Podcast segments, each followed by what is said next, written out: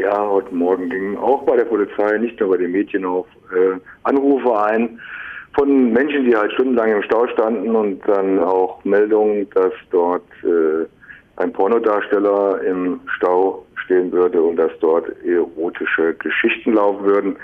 Wir haben es überprüft und ähm, wie auch immer, man hat sich beschwert, äh, dieser, über diesen Stau, auch dieser, dieser Mann, der ein Pornodarsteller sein soll. Er hat in seinem Auto auch zwei Frauen gehabt, aber äh, alle waren angezogen.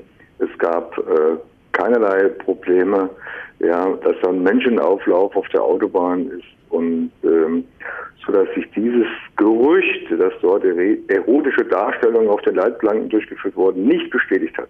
Herr Knoch, da müssen Sie sich doch aber auch das Lachen verkneifen, oder? Ja, genau. Herr Knoch, vielen Dank. Alles klar. Bis dann. Tschüss.